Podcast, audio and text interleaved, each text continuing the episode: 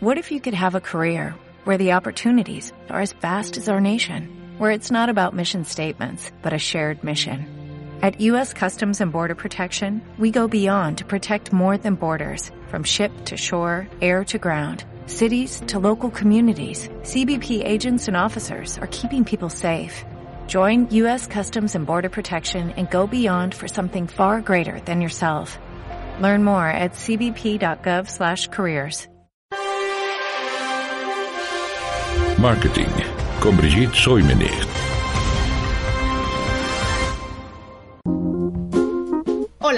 Brigitte Soymen y hoy vamos a hablar de cómo anticiparte a las necesidades de tu cliente. ¿Cuántas veces has sentido que una empresa, un vendedor, trabaja en el servicio al cliente de una forma tan extraordinaria que pareciera que te leyeron la mente o se anticiparon a tus necesidades? Seguramente son contadas las veces o peor aún, nunca lo has experimentado. ¿Y esto por qué? Bueno, porque las empresas, los vendedores, están tan ocupados en el crecimiento del negocio y el incremento en sus ventas que muchas veces olvidan lo importante que es retener a sus clientes actuales y hacerlos sentir importantes y especiales. Ahora bien, veamos cómo puedes como vendedor anticiparte a las necesidades de un cliente. Punto número uno. Escucha a tu cliente en todo momento. Busca abrir plataformas de conversación en donde estés en comunicación constante con lo que tu cliente piensa, siente o espera de ti. Puedes hacerlo a través de entrevistas, inmersiones en la vida de tus clientes, focus groups o redes sociales. Muéstrate abierto a escuchar y sobre todo dispuesto a mejorar. Es muy importante que nunca dejes ir a un cliente sin que te dé retroalimentación y te proporcione algunas ideas o sugerencias para dar un mejor servicio.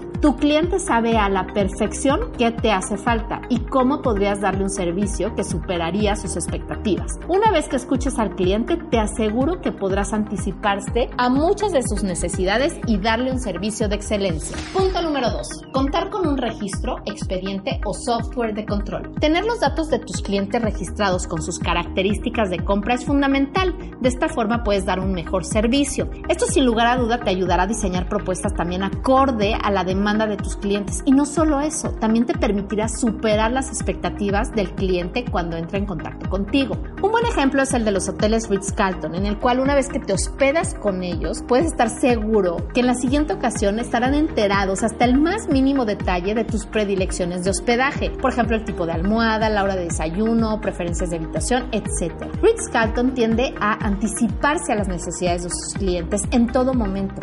Si ellos han visto que tu salida es a las 6 de la mañana, seguro te mandarán un recado ofreciéndote una taza de café previo a tu salida. Punto número 3. No puedes darte el lujo de perder de vista al cliente ni por un segundo. Tienes que entender a la perfección los hábitos, las costumbres, las predilecciones y la vida de tus clientes. No puedes dar las cosas por hecho y pensar que porque hiciste investigaciones de mercado hace unos años las cosas siguen igual. Vive la vida de tu cliente, sea un usuario de tu propia marca y tu producto. Juega el rol del cliente y ve cómo te tratan. Siéntate más seguido a conversar con tus clientes. Sal a tomar un café y ve cómo hablan, cómo se mueven, cuáles son sus preocupaciones, sus miedos, sus anhelos. Solo así podrás detonar insights que te llevan a conectar a otro nivel con sus necesidades y expectativas. Y por último, punto número 4. Hazte presente siempre. Aunque no haya un motivo para contactar a tu cliente, procura hacerle saber varias veces al año que piensas en ellos, que te acuerdas, que están presentes. Una llamada, un mail, un recado, sin motivo alguno, no necesariamente para vender, únicamente para seguir en contacto y hacerle sentir que estás pensando en él es de suma importancia. A todos nos encanta cuando las marcas nos gritan estoy pensando en ti y solo en ti. Mucho más cuando hablamos de relaciones B2B o de venta industrial. No te desaparezcas. Quizá tu cliente no te tenía en la mira en ese momento, pero unos meses después, incluso unos días después, le caes como anillo al dedo, se acordó de ti y quizá te llame para cotizar o hacer una propuesta. Te has puesto en el radar, así mantente. Mi nombre es Brigitte Soymenich y me encuentras en brigittesoymenich.com y en redes sociales como Brigitte Soymenich. Nos escuchamos en la próxima.